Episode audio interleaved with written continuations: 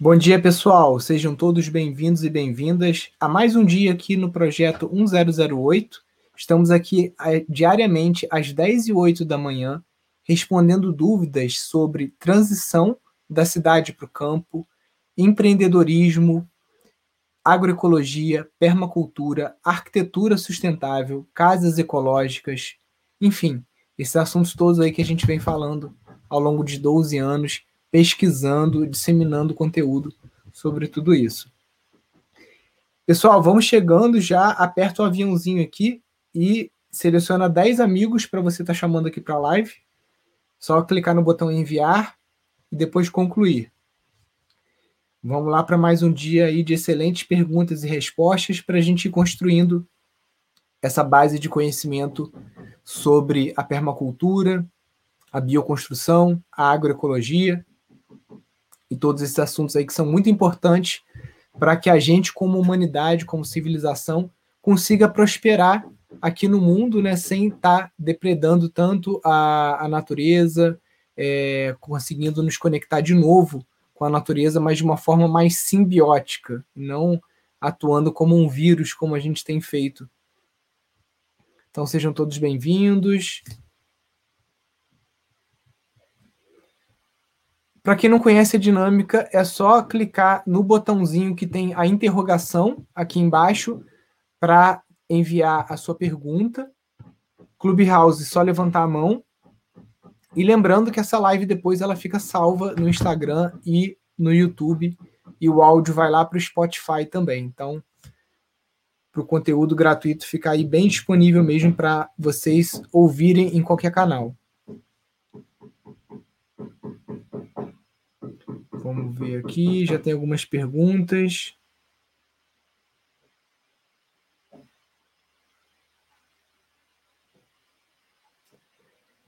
É viável fazer dois sistemas de tratamentos? Águas servidas de esgotos, né, ou água negra e água cinza? Sim, é na verdade o que a gente indica é a separação dessas águas. Né? Na permacultura, é, muito se fala disso, são águas com características físico-químicas completamente diferentes, né? uma água cinza e água de esgoto. Então, existem equipamentos que você consegue juntar as duas águas e tratar tudo num lugar só. E existe forma também de você estar tá separando essas águas e estar tá tratando elas de formas diferentes, até porque vão te dar é, rendimentos diferentes. Né? A permacultura o tempo todo está falando sobre princípios de design, e um desses princípios é obtenha um rendimento. Então, dentro de um, um circuito, digamos assim, é, linear, né, dentro de um sistema linear de descarte, que é o que o planeta tem, tem vivido hoje, o esgoto não serve para nada, ele só polui os rios. E dentro de um sistema sintrópico, como o que a permacultura propõe, o esgoto ele serve para muita coisa, serve para biofertilizante, serve para produzir biogás, serve para você produzir biomassa, né, que são plantas aquáticas e coisas que você pode depois picar tudo e botar numa composteira para gerar mais adubo, né? Então, é, na verdade, o resíduo, né, ele é aquilo que a gente ainda não conseguiu destinar uma funcionalidade para ele dentro do nosso sistema. Então, o esgoto na cidade, aonde ninguém está pensando permacultura, né, isso em 99% das cidades, lógico que tem algumas que, que estão, o esgoto é um problema, porque em muitas ele vai direto para o rio e aí causa eutrofização dos corpos de água, poluição, coliformes fecais e tudo mais. Dentro de um sistema permacultural, o esgoto é uma solução. Ele traz adubo para suas plantas, ele traz biogás para você utilizar na cozinha, para cozinhar alimentos, traz biogás para você utilizar num desidratador, para você secar frutas e, poder até obter uma renda com isso, né? Então, obtendo vários tipos de rendimento aí, seguindo esse princípio de obtenha um rendimento. Então, é possível sim separar, é o que a gente recomenda.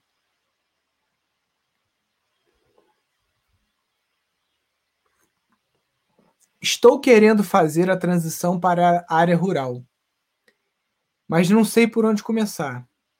Qual o primeiro passo para escolher um? Deve ser um terreno, deixa eu ver aqui. Ele não acabou de escrever ainda, mas eu acho que é um terreno. Estava ter.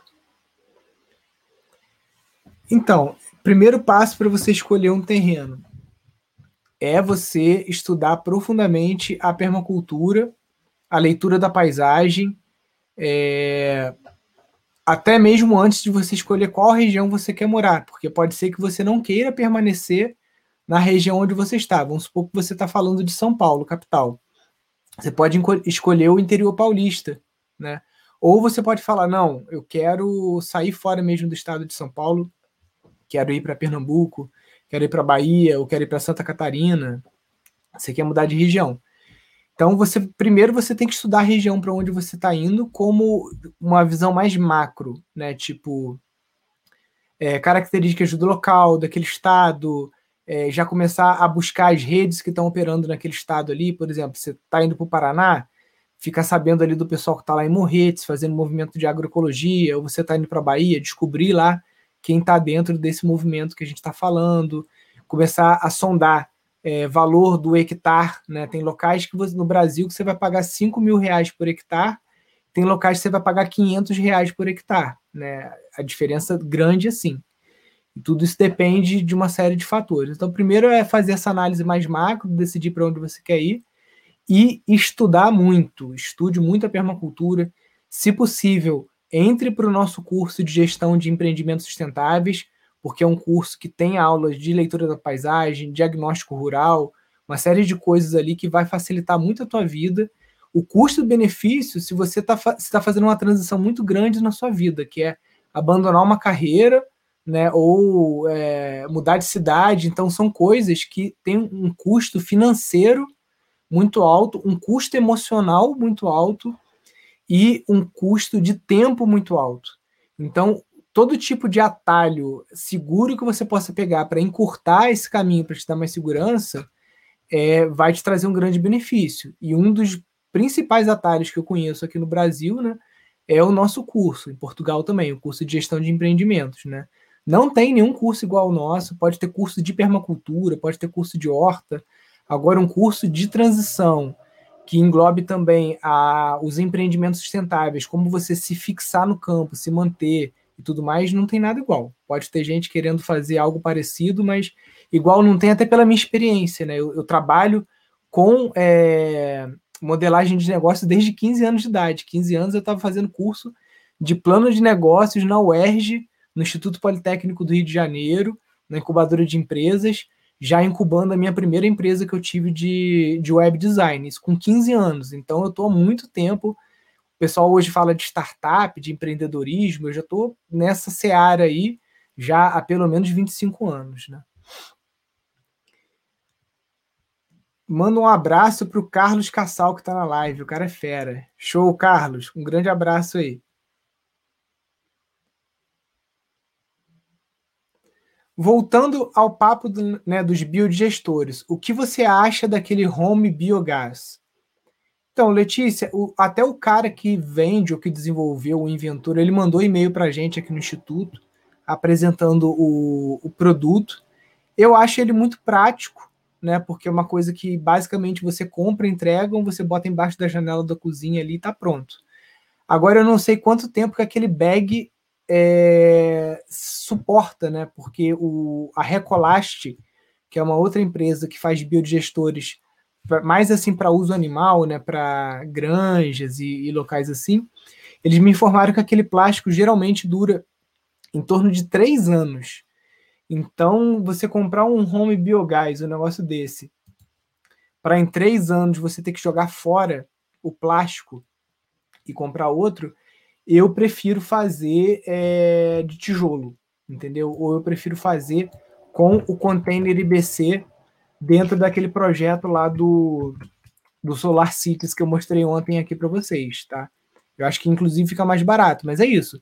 Você vai ter que estudar, vai ter que meter a mão na massa, vai demandar tempo para você fazer. Tem muita gente que não quer, que prefere comprar uma solução pronta, né? Mas se for comprar, pergunta para ele quanto tempo dura aquele bag, né? Se for uma coisa que dura uns seis anos, aí já acho que o custo-benefício já começa a valer a pena.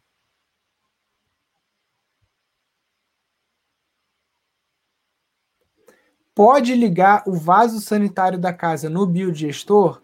É exatamente essa a ideia. É você conectar o esgoto, tudo que gera esgoto da sua casa, com o biodigestor. E você não conecta máquina de lavar, pias, chuveiro, pia de cozinha com o biodigestor, porque isso acaba atrapalhando um pouco a performance dele. Então, o ideal é você conectar mesmo só os vasos sanitários. E no máximo, se você quiser instalar um triturador de, de alimentos, para você também estar tá jogando é, alimentos picados ali, né? Tipo resto de comida. Tipo esses de pia que tem. Bom dia aí, o Francisco. Um teto ecológico pode ser utilizado como um terraço normal? Pode sim, inclusive é uma das vantagens do teto verde, porque, por exemplo, se você bate uma laje de concreto em cima da sua casa e ela, ela acaba se tornando uma área não muito útil se você está num local muito quente. Porque quem aguenta ficar em cima de uma laje de concreto se está 40 graus lá fora, né? Então o concreto reflete muito calor. Se você pega essa mesma laje, coloca ela com caimento de 3%, faz um teto verde ali, com trapoeraba, com grama, alguma coisa assim, faz um pergoladozinho também, já fica um ambiente muito mais fresco que vai se tornar uma área útil da sua casa, porque você vai querer ficar lá em cima, porque muitas vezes pode ser que esteja até mais fresca do que do que outra parte da sua casa, né? Então, é, a, o teto verde ele transforma sim o, o telhado numa área útil, só que é, tudo é projeto, né? A inclinação tem que ser pensada nisso. Se for um telhado muito inclinado, vai ficar desconfortável você ficar num ambiente que está ali muito inclinado, que você tem que ficar meio que se equilibrando. Se é uma inclinação mínima de 3 a 5%, você consegue botar uma espreguiçadeira lá em cima, consegue passar um tempo ali no, no, no teto verde ali, de boa, curtindo. Né? E sem contar que o teto verde tem inúmeras outras funções, diminui as enchentes nas cidades, diminui as ilhas de calor, reduz a temperatura dentro da sua casa.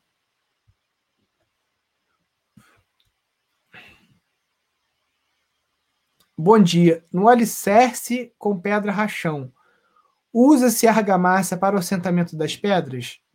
Sim, Mário.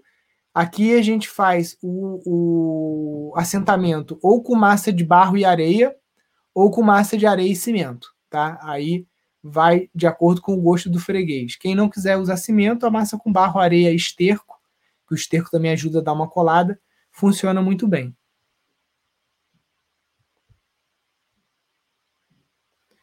Você tem indicação de máquina elétrica para cortar garrafas redondas e quadradas? Então, Antônia, aqui o que a gente usou foi uma máquina no Mercado Livre, deixa eu mostrar aqui para vocês, mas só conta, só corta redonda, não corta quadrada. Quadrada, você só vai conseguir é... cortador de garrafas. Você só vai conseguir quadrada com a marquita mesmo, com a serra mármore, tá? E aí já aconselho você está fazendo isso com uma pessoa que tenha muita experiência, tá? É... Com o uso da serra mármore, porque a serra mármore é uma máquina muito perigosa, tá? Então essa aqui corta a garrafa redonda. Demora bastante, tá, gente? Essa máquina aqui tá cara que eu comprei, acho que foi 80 reais, que era de MDF, mas essa aqui tá, tá melhor construída, né? 150 reais parece que tá, tá valendo a pena. E só que eu achei que demora um pouco. Com a Maquita vai muito mais rápido, muito mais rápido. Só que tem que ter uma certa destreza com a serra mármore, porque é perigoso. E usar todos os EPIs, usar óculos, usar máscara por conta da poeira. Aqui a gente colocou dentro de uma tipo uma, uma bacia quadrada com água e aí cortava a garrafa dentro da água. Então isso já evita ficar esquentando muito a garrafa e evita também de estar tá ficando saindo muita poeira. Bom dia, Marli. Mais um dia aí com a gente. Muito obrigado aí pela sua presença sempre.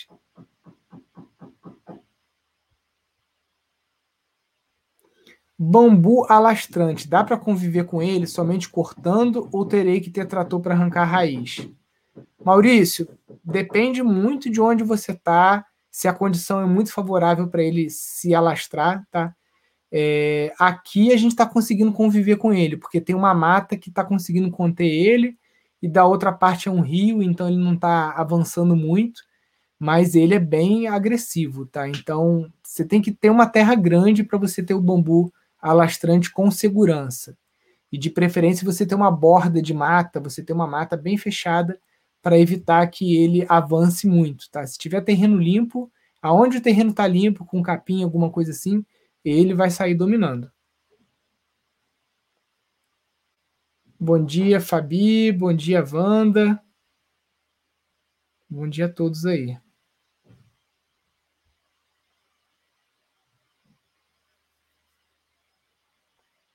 Lá.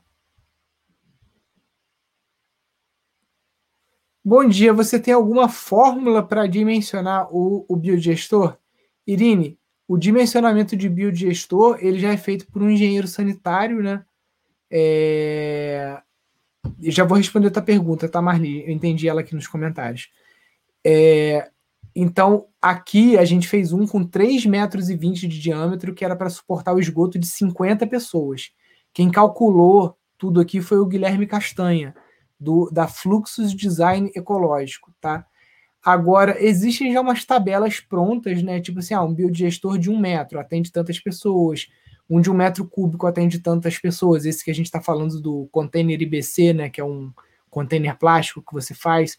Então, você às vezes não precisa aprender a dimensionar, mas você tem que saber o tipo a tabelinha, ó, até tantos metros dá para tanto, se tiver mais de 10 pessoas, eu vou precisar conectar dois biodigestores desse aqui de um metro, né? E por aí vai. Marli perguntou se dá para esfarelar o tijolo para fazer a geotinta. Eu nunca fiz essa experiência, Marli, mas se você está na cidade, tem dificuldade de encontrar o material, nas casas de material de construção, vende um produto que é muito barato, que na verdade é um barro peneirado chamado de clarofilito ou filito. Aqui no Rio, tem de duas cores. Tem um que é mais branco e tem outro que é laranja, bem laranja. Então, quando a gente quer fazer gel tinta e tá num lugar que às vezes não tem como peneirar um barro, ou não tem barro, a gente compra um saco desse filito, custa tipo seis reais, né? Cinco, seis reais. E já é um, é, é um tipo de argila muito fina, peneirada já, né, na cor laranja. Então, é só você procurar esse claro filito ou filito. O tijolo, eu acredito que se você macerar ele, ficar socando e, e peneirar muito, talvez ele dê alguma coloração. Outra coisa também que dá essa cor de terra é o açafrão também. Você pode comprar açafrão em pó, né, e misturar também na sua gel tinta que dá certo. E também o pó xadrez também funciona. Nilson, as garrafas que eu corto com barbante e álcool não ficam regular? Eu nunca tive muita sorte com esse sistema, não. Sempre estourou meio irregular, então eu prefiro utilizar a máquina ou a maquita. Qual a área em metros quadrados mínima para se ter um sítio autossustentável? Então, se fala em um hectare por pessoa, pelo menos. Então, se você tem quatro pessoas na família, o ideal, o ideal seriam 40 mil metros, né? Ou seja, 4 hectares. Agora, tem um livro do John Seymour, né, que é o Manual de é, Autossuficiência, que é, tem vários desenhos lá, né? Deixa eu botar aqui, John Seymour. É esse livro aqui, ó. Vale a pena comprar, tá? Ele tem vários croquisinhos justamente disso, de é, o terreno de um hectare, o terreno de meio hectare, ou seja, 5 mil metros. Então ele vai, é, vai te mostrando aí uma série de desenhos que você pode fazer. Né? A capa do livro antiga é mais legal, que é essa aqui. Deixa eu ver se consegue abrir. Esse é o livro original. É um livro que é muito baseado no clima, é, clima temperado europeu, tá? Mas tem muita coisa nesse livro que dá para a gente adaptar para a nossa realidade aqui no Brasil. Então tem uma parte do livro que fala, mostra terrenos, se não me engano, é a partir de 5 mil metros, e já mostra alguns desenhos e algumas coisas. Não é um, é um livro nada vegano, tá? Ensina como que você mata coelho, como que você tira a pele do coelho, como que você mata porco, estripa porco. É um livro de vida na roça, tá, gente? Não é um livro vegano, não. É um livro de, de como que funciona de verdade. Até porque terrenos pequenos, geralmente você tem que contar com animais também para você conseguir é, ter um pouco mais de segurança alimentar, tá? Não estou falando que é impossível você ter um terreno pequeno e ter uma dieta 100% à base de plantas, mas você ter ali uma galinha, você ter algum peixe, alguma coisa assim, te dá mais segurança alimentar aí para momentos de crise ou de sazonalidade, ou momentos às vezes que o clima não está muito a favor né, das suas lavouras. Quais os produtos de limpeza podem ser usados no vaso sanitário, pois usamos a água para as plantas? Então, Adriana, dias 19, 20 e 21, agora de março, a gente vai ter o Festival da Sustentabilidade, apresentado pela Bela Gil, né, filha do Gilberto Gil, que é aquela é, apresentadora de TV, culinarista. A gente fechou um contrato com ela. E no festival vão ser oito horas de live por dia. Vai ter show, vai ter oficina. E uma das oficinas vai ser com a Ludmila Zaiden, ela vai ensinar a fazer, é, acho que dois produtos de limpeza. Vai ensinar a fazer o desinfetante de ecoenzima, que o pessoal vive pedindo para a gente ensinar, que é uma fermentação feita a partir de cascas de laranja e de limão, tá? E vão ter oficinas culinárias, vão ter palestras. É, é, o festival que a gente fazia aqui em Friburgo presencial, mas aí por conta da pandemia a gente não vai conseguir fazer presencial. E então a gente vai fazer daqui a 10 dias, né? Vai começar. Vocês vão começar a ver anúncio aí, mas os anúncios, as chamadas vão estar com o perfil do Festival da Sustentabilidade. Vai ser no canal do festival, não vai ser no canal do Pindorama, não. Mas pode ficar tranquilo quem está acompanhando aqui o Instagram, o nosso YouTube, a gente vai colocar o link lá para vocês não perderem. Então, uma das oficinas vai ser essa. É, e aí a Ludmilla vai falar mais sobre isso. Eu não tenho tanto conhecimento, né? Quem tem mais conhecimento sobre isso é a Thaís, minha esposa mas geralmente é bicarbonato, vinagre. Ela faz algumas tinturas com óleos, álcool de cereais. Então a Ludmilla vai estar tá falando tudo isso aí.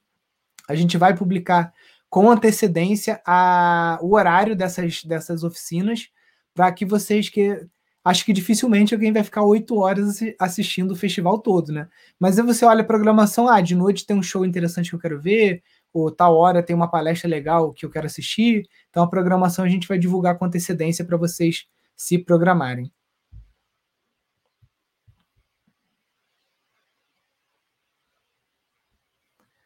Qual a fonte que eu posso ter segurança para estudar a composição dos canteiros agroflorestais? Então, tem um livro que é até gratuito, a gente já postou ele algumas vezes. Como é que é? Do facão ao trator? Do facão ao trator. Deixa eu ver. É isso aqui, ó. Agro, agroflorestando o mundo do facão ao trator. Então, aqui, esse livro é um livro gratuito que tem, tá? E você. Uai, aqui em vez de abrir o livro, abriu só a foto do livro, mas tem, deve ter alguma algum link aqui para baixar ele. É, e aí o livro tem, é um, acho que é um bom início para você. Existem outros livros mais técnicos, tá? Mas já é um bom livro para você começar.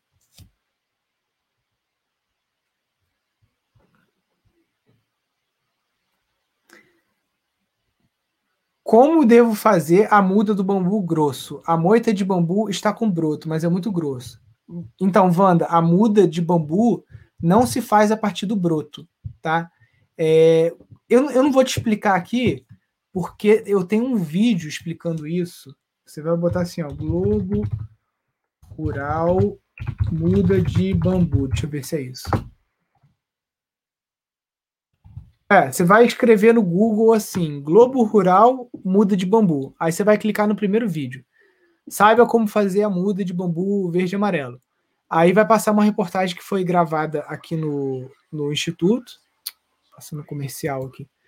E aí é... vai te mostrar o passo a passo, o mesmo procedimento que eu fiz ali para a muda do bambu verde e amarelo, que é o bambusa vulgares, vai servir para você fazer do bambu gigante, tá bom?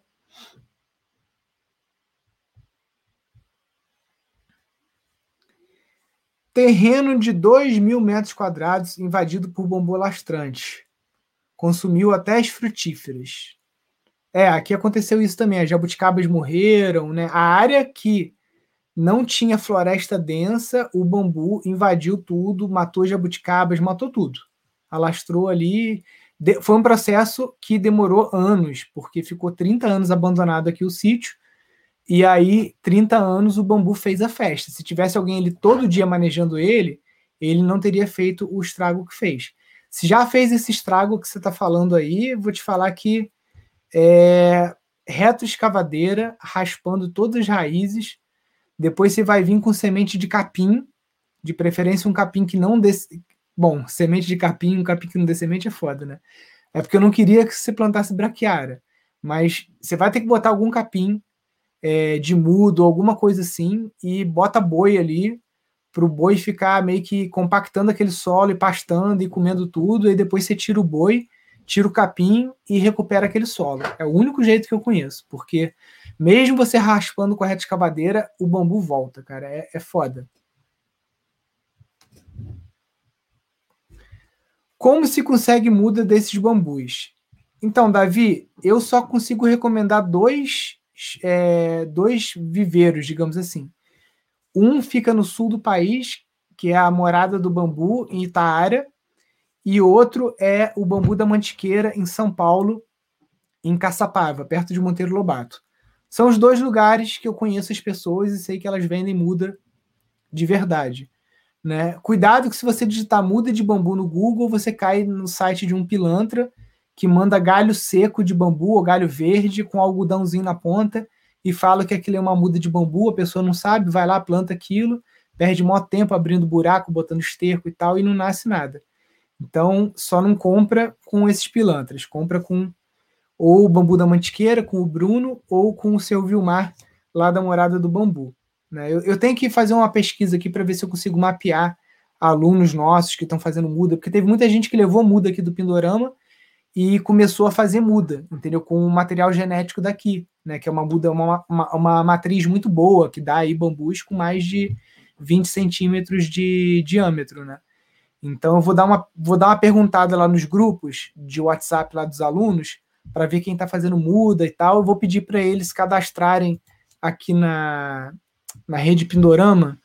Eu vou ter que ver, eu acho que vou até criar uma categoria aqui de muda de bambu ou um classificados, não sei. vou, vou criar alguma coisa aqui no Rede Pindorama para conseguir mapear quem está fazendo essas coisas, né, essas mudas e coisas legais. Bom dia, terminei o módulo de negócios e não encontro mais aulas novas. Estão sendo postadas?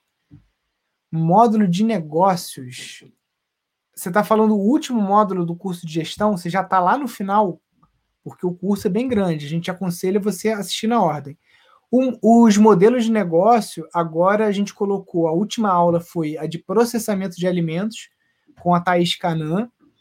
Está editando agora a aula do professor é, Felipe, sempre confundo o sobrenome dele porque é um sobrenome italiano, que é sobre a compostagem em, em como modelo de negócio. Esse vídeo está sendo editado o vídeo em abril está marcado o, a gravação com o professor Vladimir, né, do Instituto Biodinâmico, sobre o modelo de negócios de produção e venda de sementes, tá?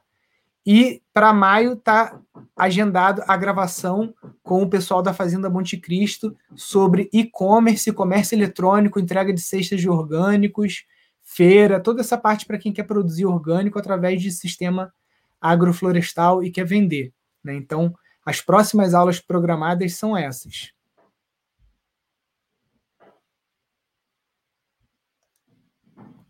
Não estou encontrando o valor do curso de gestão, quero me inscrever.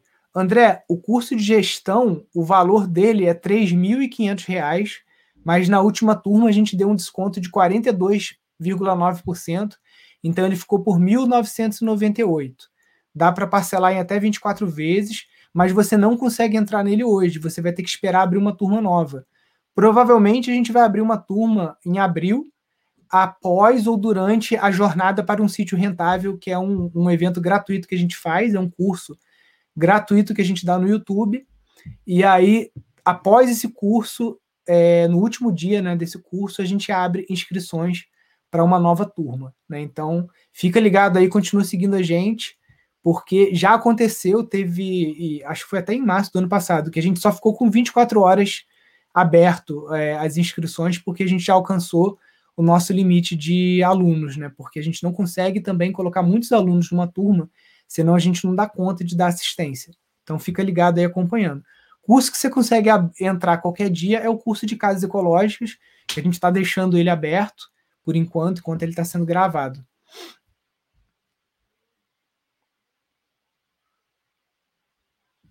É, então é isso mesmo, Matagi. É, os modelos de negócio agora que vão entrar são esses.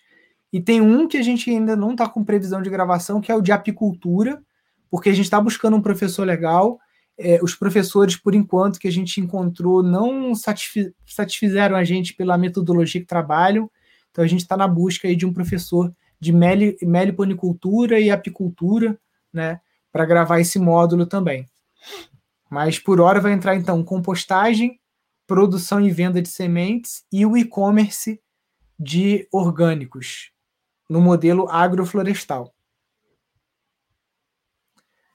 Como conseguir mudas de árvores nativas? Aqui é muito difícil, só encontro exóticas.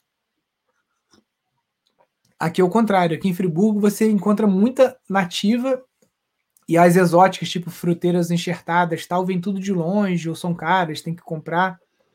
Então você tem que buscar viveiros, né? Ou você tem que buscar as matrizes. Você pode fazer suas próprias mudas se você for em fragmentos de floresta na sua região, você começar a mapear e ver a época que tal, tal árvore dá uma semente, outra árvore dá uma semente, você pode começar o seu próprio viveiro. É assim que a gente faz aqui.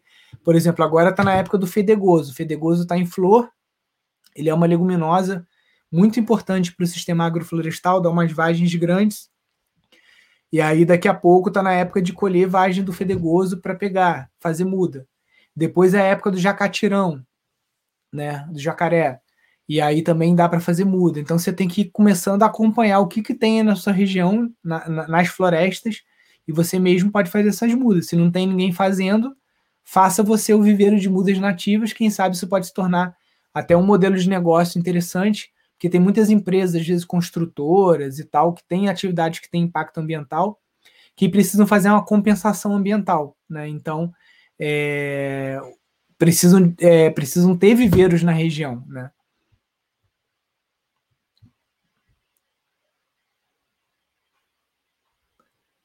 Ó, o André, vou ficar ligado. Comprei 3 hectares de terra em São Luís do Paraitinga.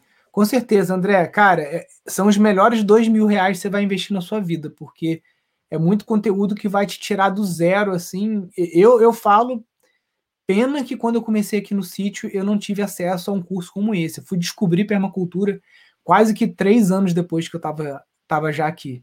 E eu gastei muito, cara, fiz muita merda aqui, gastei muito dinheiro, enfim. O curso está aí para ajudar a vocês não cometerem os mesmos erros. Como eu faço para financiar o curso de casas ecológicas? André, Amanhã a gente vai começar a reprise da Maratona de Casas Ecológicas, que foi um evento que a gente fez em novembro no YouTube, gratuito. Foi um curso sobre casas ecológicas. Aí acompanha essa maratona, você vai receber e-mail, vai receber mensagem no nosso grupo do Telegram, aqui no Instagram também vão estar rolando coisas.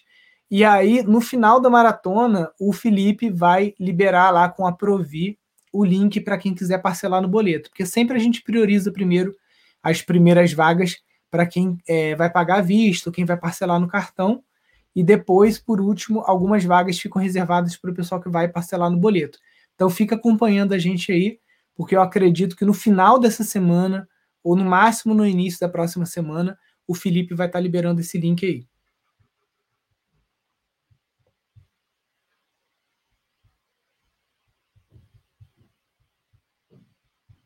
Vamos lá. Perguntas.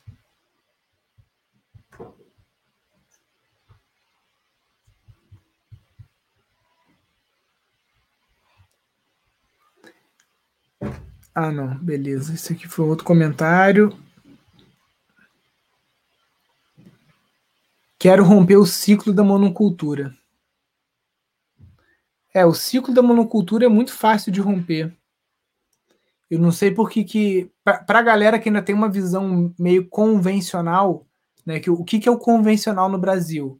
É eucalipto, boi para corte, né, e é, lavoura tipo soja, milho, esse tipo de coisa, né?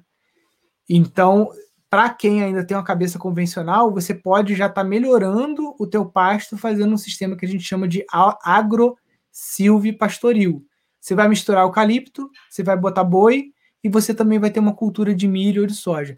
Só isso aí já vai quebrar um pouco essa coisa da monocultura e já vai é, degradar menos o solo. Tá? E a gente está falando de três coisas que todo mundo que tem a cabeça mais convencional faz, né? Que é milho, soja é, boi e eucalipto. Só que você pode fazer isso de uma forma diferente e degradar menos. E aí, aos poucos, você vai pegando algumas partes, vai fazendo agrofloresta e tudo mais, né? Até porque muitas vezes você fez uma projeção de caixa no teu sítio em que você não pode simplesmente cortar todos os pés de eucalipto, vender todos os bois que você tem, e aí, não, a partir de amanhã eu sou ecológico e vou começar a minha agrofloresta.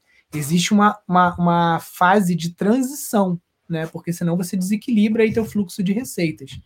Então dá para fazer essa transição de uma forma ecológica e de uma forma responsável, tá bom, Fabiana?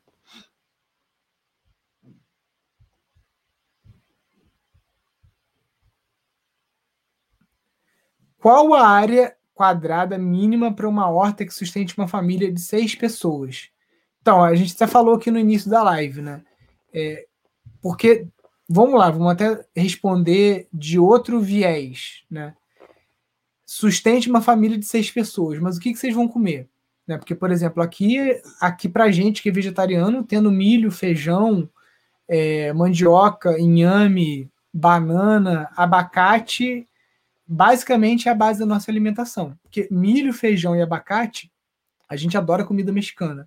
Isso aí já dá para fazer um milhão de pratos, só com esses três três ingredientes, entendeu? Banana a gente usa para tudo, faz banana chips, banana verde, biomassa, faz sopa com a biomassa de banana, faz muqueca de banana, aquela muqueca meio capixaba.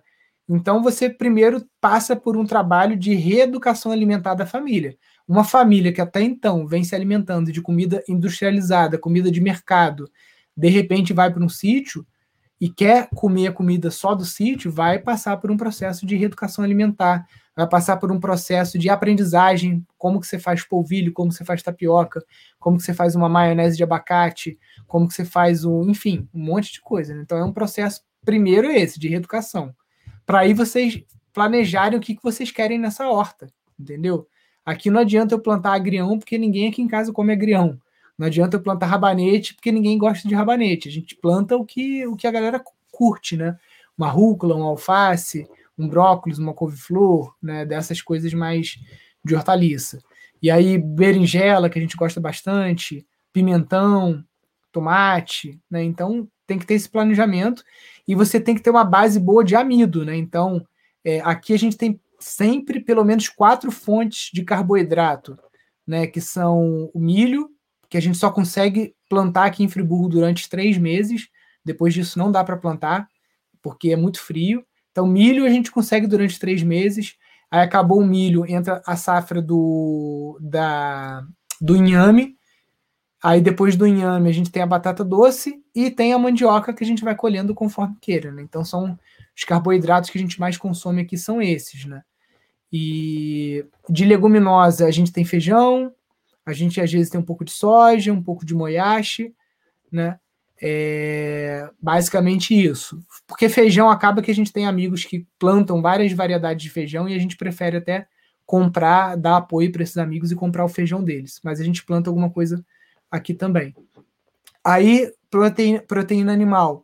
Você pode ter um tanque de peixes, você pode ter galinhas, você pode ter ovos, é, se vocês comem carne, né, pode ter um, um, um coelheiro, né, sei lá como é que chama, né, para criação de coelho, aí vai do gosto e da filosofia de vida de cada um, né, mas é importante você fazer esse planejamento alimentar, né, para você determinar o que, que você quer na horta e o espaço. Então, eu diria que um, um, um para seis pessoas, uma área mínima para vocês dependerem assim o menos possível né, de mercado e tudo mais, seria meio hectare, 5 mil metros. Mas aí com um trabalho bem intensivo de produção de alimentos. Quanto maior a tua área, é, acaba que fica um pouco mais fácil de você ter uma maior soberania alimentar com menos trabalho.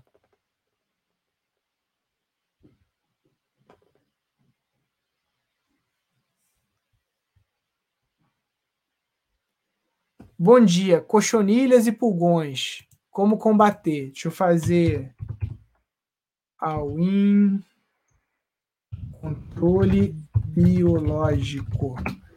Ó, não ganha nada não, tá, gente? Só tô mostrando aqui porque vocês perguntaram, é um produto que eu já usei. Que é esse aqui, ó. É o All-in.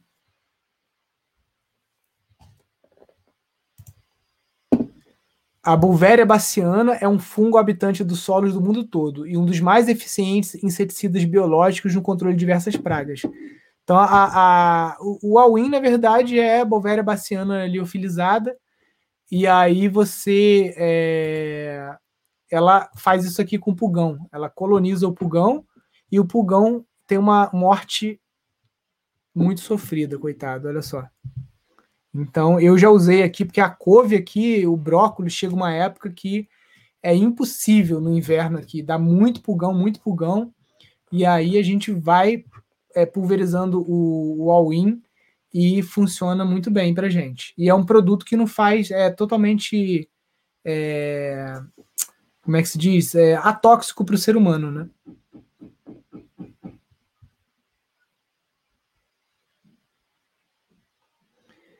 Conhece algum lugar onde posso comprar sementes orgânicas? Então, tem a Bionatur, Bionatur, deixa eu ver aqui.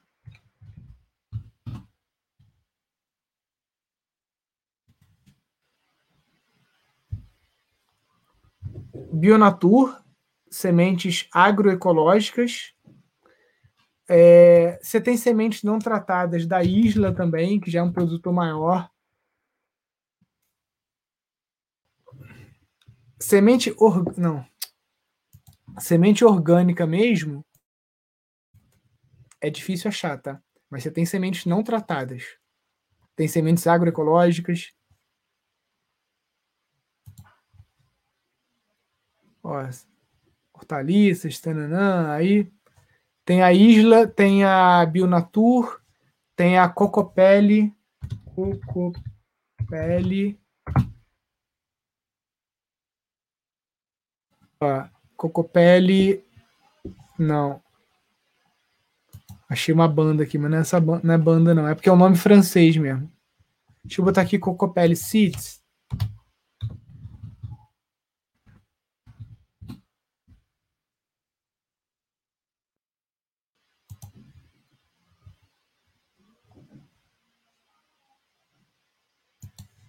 A Cocopelli, eles têm a atuação aqui no Brasil, mas eu não estou achando o site brasileiro, mas eles têm também atuação aqui, tá? Então, o que eu conheço são esses, e tem também as feiras de é, trocas aí de sementes crioulas, né?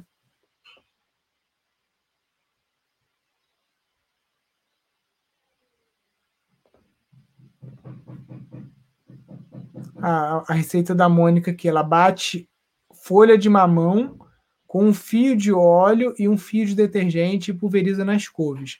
Resolve e mata todos os pulgões. Aí, uma receita caseira aí da Mônica também, bem legal.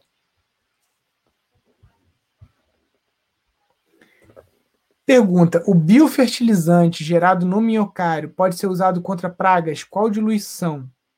Então, geralmente a diluição é 1 para 10 é, para raiz e 1 para 5 para folha tá? Mas eu dar uma conferida.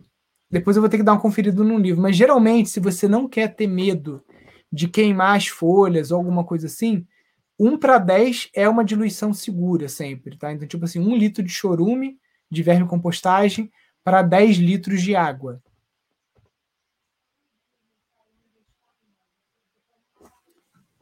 Bom dia, Nilson. Minha mulher queria uma receita rápida no sítio para ajudar meu cunhado. Ideia. Então, é... depende muito, porque o que, que tem no sítio?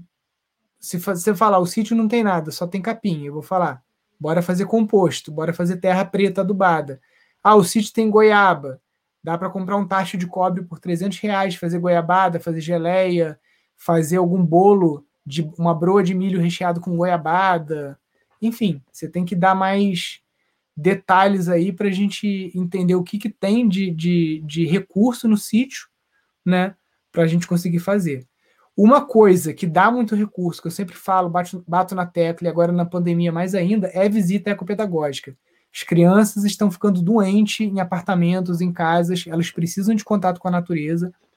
Então dá para você é, fazer, tipo, cara, se você levantar um canteiro no sítio, é, é, fizer umas mudinhas e as crianças plantarem aquelas mudas, lógico, estou falando tudo com segurança, né? Teria que fazer um protocolo seguinte: cada criança vem com a sua família dentro do seu carro, todo mundo de máscara, ninguém vai de ônibus, nada disso. Um canteiro para cada família, cada família leva o seu próprio lanche, comer com distanciamento. Então, tem como fazer uma visita, visita ecopedagógica durante a pandemia sem colocar ninguém em risco, tá? E aí, com isso, tira um pouco as crianças né, de telas e de televisão, tablet, tudo, leva as crianças para a área rural, é, traz um pouco de renda para o pessoal que está na área rural, que está precisando também, né, porque essa crise não está sendo fácil para ninguém. E com isso, é, você consegue gerar uma receita. Você pode pô, fazer um esquema lá que você cobra é, 20, 30 reais por pessoa, né, para a pessoa plantar um canteiro, fazer uma compostagem, você dá uma aula para as crianças, né? Então dá para fazer dinheiro bem rápido com a visita ecopedagógica.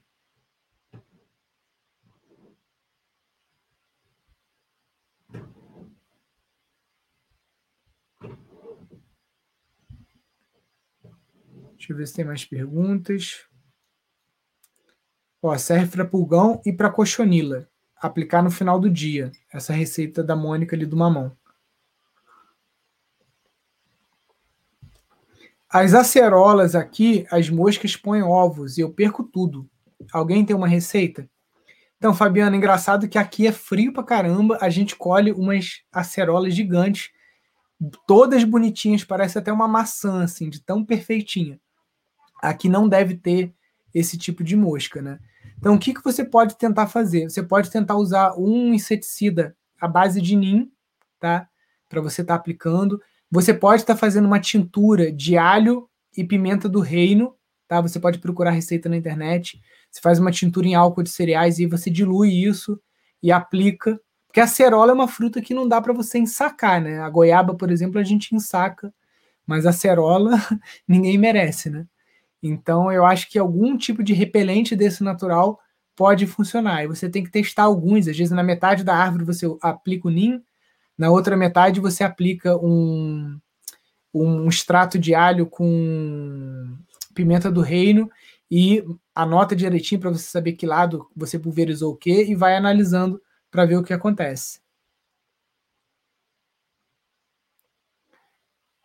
Tamarindo. Desenvolvi uma receita de barbecue de tamarindo e chutney sem adição de açúcar. Sucesso pô, você tem que fazer um e-commerce aí disso aí. Eu mesmo queria comprar um vidro desse.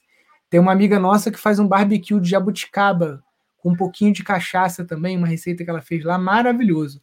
Quem quiser seguir aí, o, o Instagram dela é Punks Brasil, é a Clarissa Taguchi. Barbecue melhor que eu já comi na vida, assim, feito com jabuticaba. Então tem muita coisa que dá para fazer legal. E ela vende, tipo, acho que era 30 ou 40 reais um vidrinho, tá? E vale a pena porque é um molho que você bota pouquinho, é muito gostoso e dá trabalho de fazer. Então, vai caminha por aí também essa geração de fonte de receita.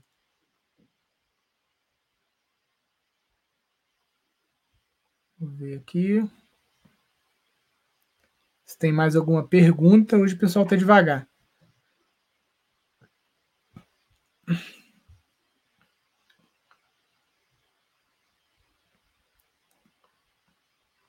Perguntas, gente, perguntas, perguntas. Como é a receita da Mônica? Ficou ali para cima. Ela bate folha de mamão com um fio de óleo e um fio de detergente. Mônica, depois se você quiser mandar a receita mais explicadinha, alguma coisa, manda pra gente no direct que a gente bota lá nos stories lá. Aí a galera pode ver.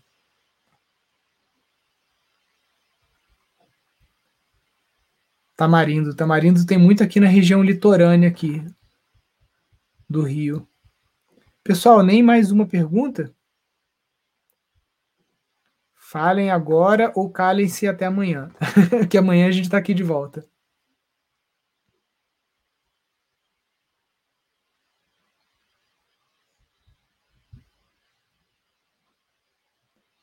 Ó, perguntas. Surgiram mais aqui. Tem muitos formigueiros no meu terreno. É, sinal de um terreno desequilibrado, que você vai levar alguns anos equilibrando, colocando ali adubação verde, é, plantando mais, diversificando mais as espécies.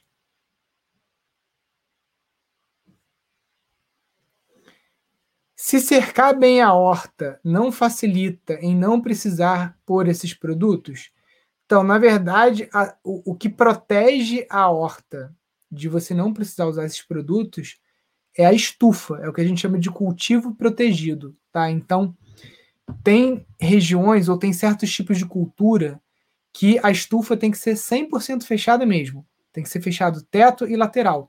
Por exemplo, o pimentão e o tomate aqui no Brasil, para você conseguir orgânico, só estufa 100% fechada. Não tem como você conseguir estufa aberta sem usar inseticida, mesmo que seja inseticida é, orgânico, natural.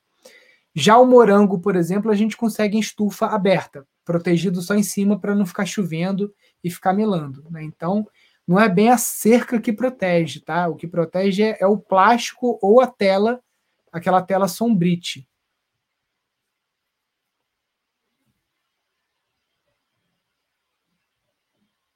É, folha amarelando no tomate é fungo, tá?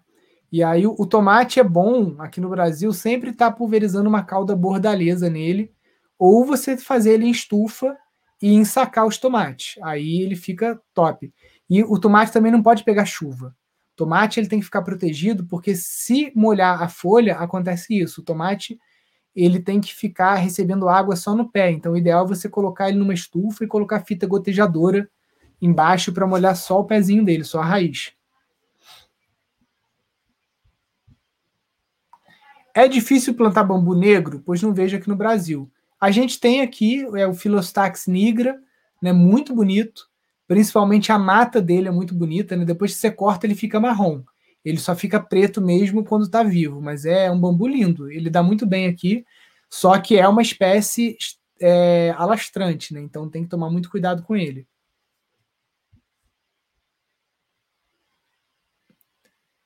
Sistema ecopedagógico para um terreno urbano de 720 metros quadrados? Com certeza.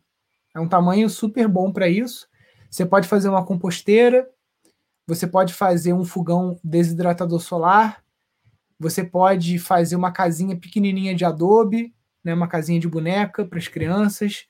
Você pode fazer uns canteirinhos já é, baixinhos, uma, umas mesinhas de cultivo na altura das crianças uma casinha de ferramenta de bambu, já com as pazinhas e as luvas, o que o pessoal vai usar para mexer na horta. 720 metros dá para fazer muita coisa. Onde eu encontro bórax? Em casas, casas agrícolas, né? Então, casas do adubo, qualquer loja que venda material agrícola.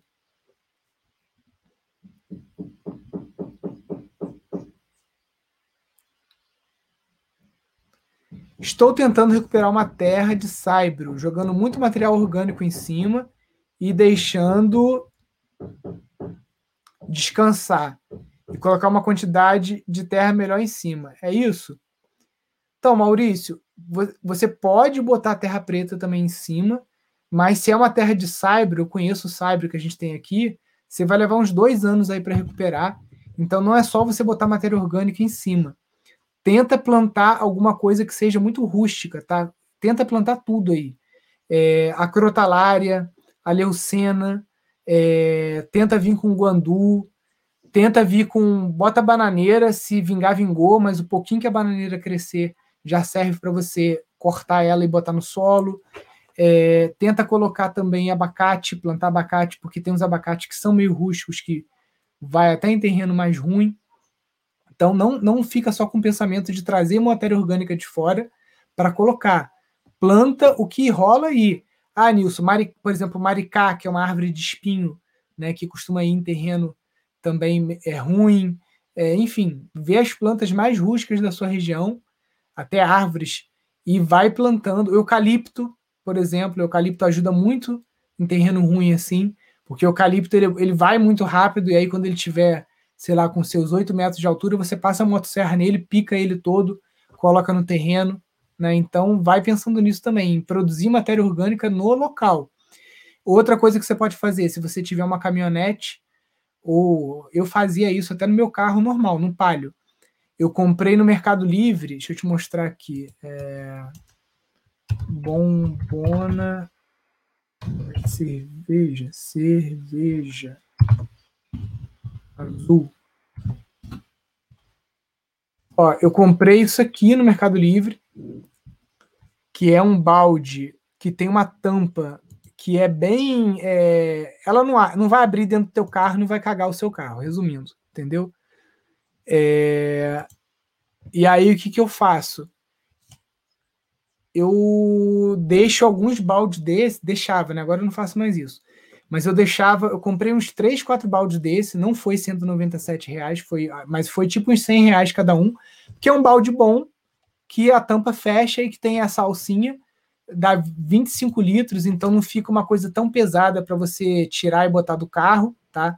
25 quilos é tranquilo de levantar. Tem duas alças, se você quiser em duas pessoas, você consegue também. Então você pode deixar uns baldes desse, comprar uns quatro, cinco, seis, sei lá, e deixar na casa de amigos que é, cozinhem bastante em casa, que produzam bastante matéria orgânica, ou você deixar em algum restaurante de algum amigo seu, alguma coisa assim, e você recolher e você já fazer a compostagem laminar. Tipo assim, faz a compostagem direto na terra.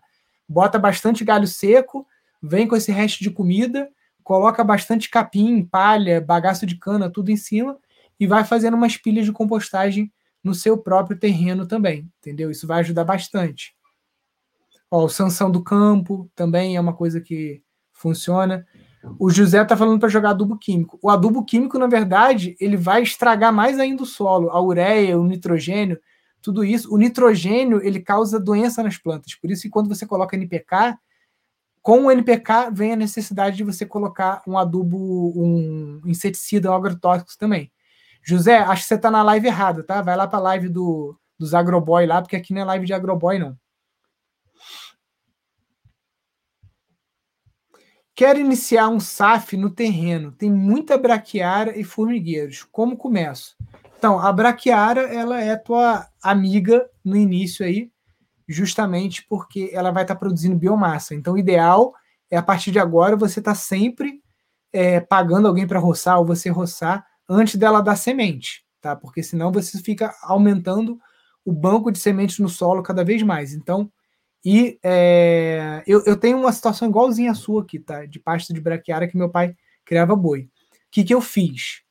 Abacate, eu fiz mais ou menos umas 50 mudas, todo caroço de abacate, abacate do mercado, abacate do sítio, qualquer abacate que a gente consome aqui em casa, vai para caixinha de leite, a gente recolhe essas caixinhas de leite aí com os amigos e tal, já coloca um pouquinho de, de... Você pode botar areia e barro com um pouco de composto, fazer um substrato bem simples que o abacate é bem safado, né? Ele até mesmo na ele, ele, ele vai bem até mesmo no, na composteira. Na composteira ele já brota. Às vezes a gente até pega muda de abacate dentro da composteira.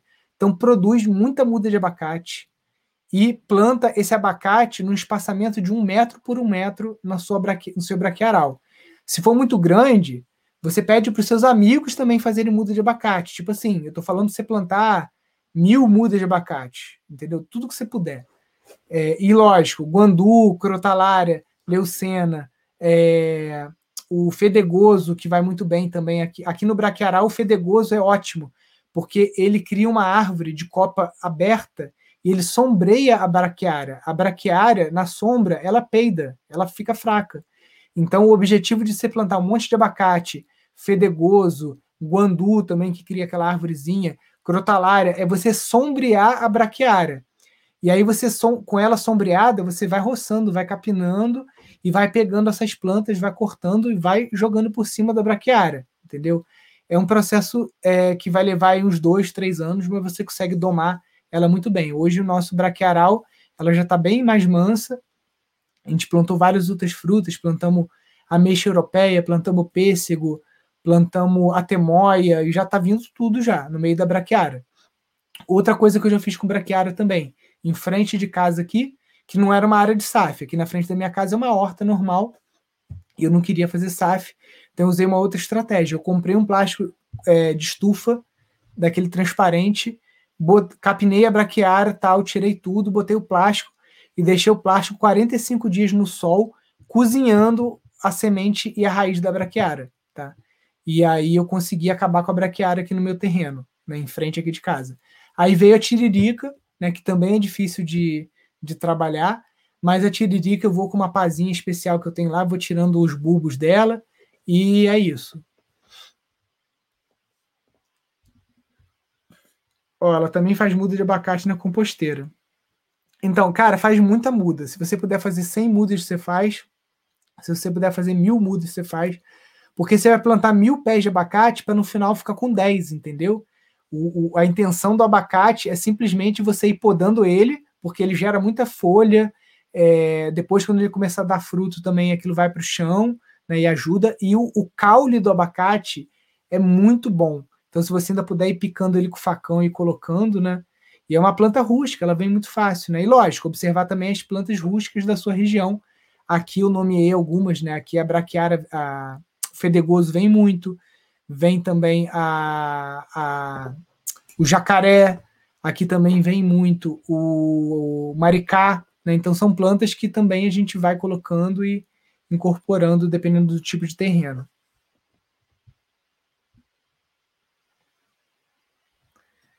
Nas comunidades, os lotes não têm registro. Como pode construir legalmente? Isso aí é um papo para outra live, porque é um assunto bem bem vasto para explicar, né? Como que, você, como que você legaliza uma casa em terreno de posse?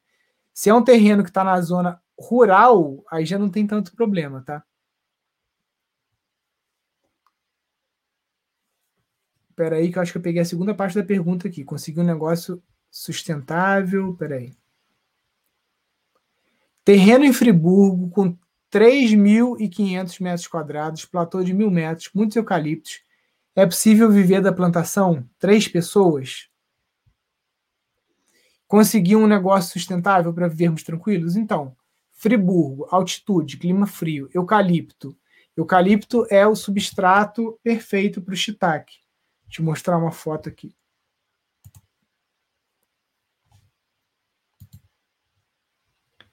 Cadê? Não, peraí. É banco de imagens.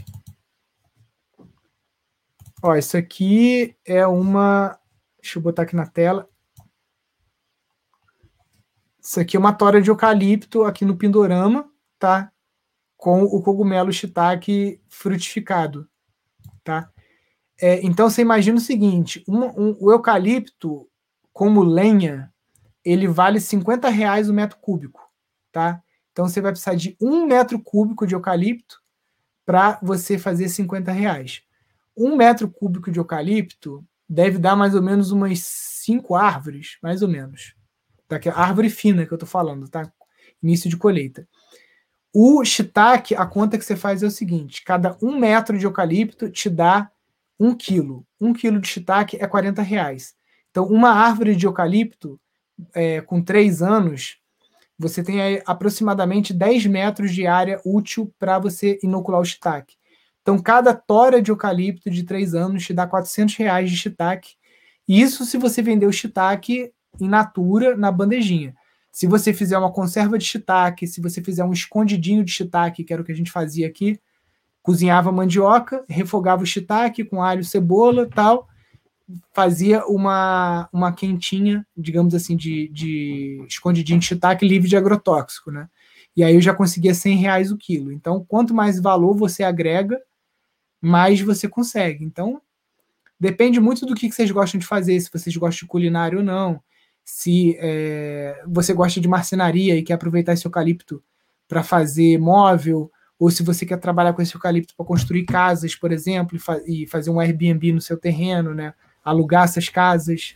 Enfim, tem muita coisa que dá para fazer, gente. Aqui no sítio eu faço um pouquinho de cada coisa, tá? Tem fases também, os modelos de negócio, eles não são para sempre. Então, teve uma fase aqui no Pindorama que eu fazia muita visita ecopedagógica. Teve uma fase aqui no Pindorama que eu produzia muita mandioca para fazer congelado. Teve fase aqui, né, antes da pandemia, que o foco era curso. Então, o sítio também tem fases, né? Agora a gente está numa fase aqui que a gente está só gastando dinheiro, a gente está é, reformando algumas estruturas que estavam paradas, estamos aumentando os plantios e tudo mais, para ano que vem a gente reabrir aí com o foco também de novo em cursos e o foco também no Airbnb, né, de alugar as casinhas que a gente está construindo ali no pelo projeto lá das tiny houses, né? Então você tem que ir pensando também que você vai ter fases e fases e fases ao longo desse terreno. Tem coisas que você consegue mais de imediato, que por exemplo o shiitake no, no, no eucalipto vai levar um ano para você produzir. Então você não pode ficar um ano sem ganhar dinheiro, né? Você tem que ter outros modelos de negócio que você pode começar mais de imediato antes de você partir para o shiitake.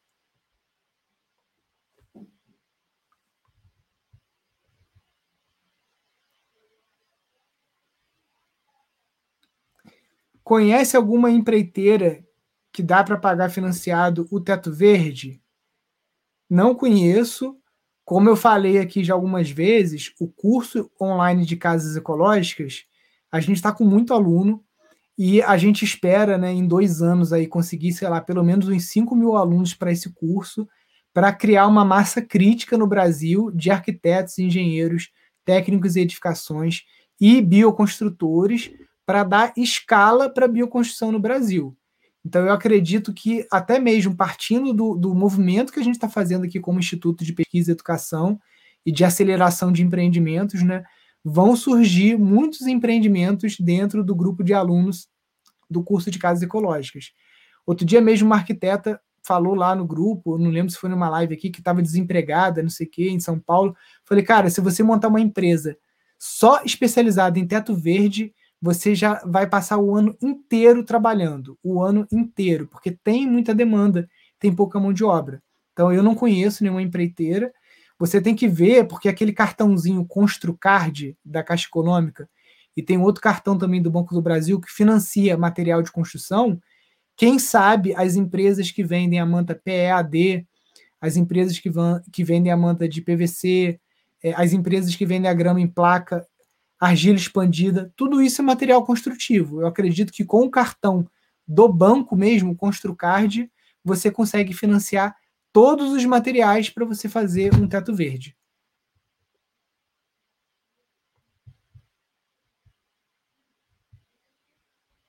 Bom dia, Nilson. Tenho visto vários tipos de telhas fotovoltaicas no mercado. Você conhece? Vale a pena? Conheço e, infelizmente, ainda não vale a pena. Eu estava vendo outro dia um aluno lá, até do curso, fez uma simulação com a Eternit, aquela telha que eles copiaram lá do Tesla, e estava dando 28 mil reais um telhado, né? Beleza, 28 mil reais está no preço de um sistema fotovoltaico. Mas a equivalência daquelas telhas todas era o equivalente a três placas que você compra com 3 mil reais. Então, a capacidade de geração dessas telhas ainda está muito pequena se a gente comparar em fazer um telhado verde e colocar três, quatro placas lá em cima, que você vai gastar aí 4, 5 mil reais. Então, ainda não está valendo a pena. Não sei o preço da telha da Tesla lá nos Estados Unidos, porque eles falam que o preço da telha é exatamente o preço de uma telha comum. Só que lá o, o Elon Musk fez um sistema diferente.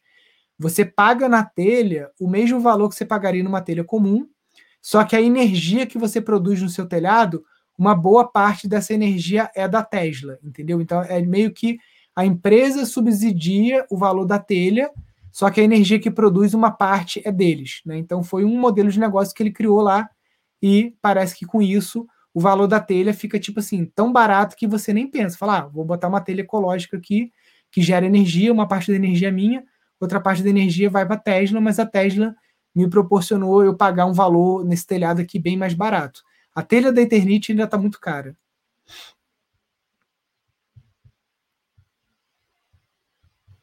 Deixa eu ver aqui se tem mais algum. Estou com dificuldade para acabar com capim alto. Como faço para eliminar? Capim alto, vai ter que roçar ele com roçadeira ou com foice. Vai ter que capinar ele. Às vezes a gente tem que fazer uma reversão, que é tentar capinar e cortando tipo a toceira mesmo em volta, virar aquela raiz para cima, colocar plástico, às vezes para apodrecer aquela raiz ou tirar essa raiz do terreno, colocar lá no lugar mais alto, né? Se for um capim colonião, capim napier, capim elefante, né? Você tem que fazer um procedimento mais desse tipo, né? É, e tentar ir sombreando ele, como eu falei, usando as técnicas aí da agroecologia.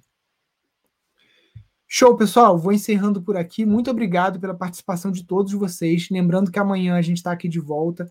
Essa live vai ficar gravada lá no, no, aqui no Instagram, no YouTube e também no Spotify. Quem preferir ouvir, chegou agora e quer só ouvir depois a live no Spotify.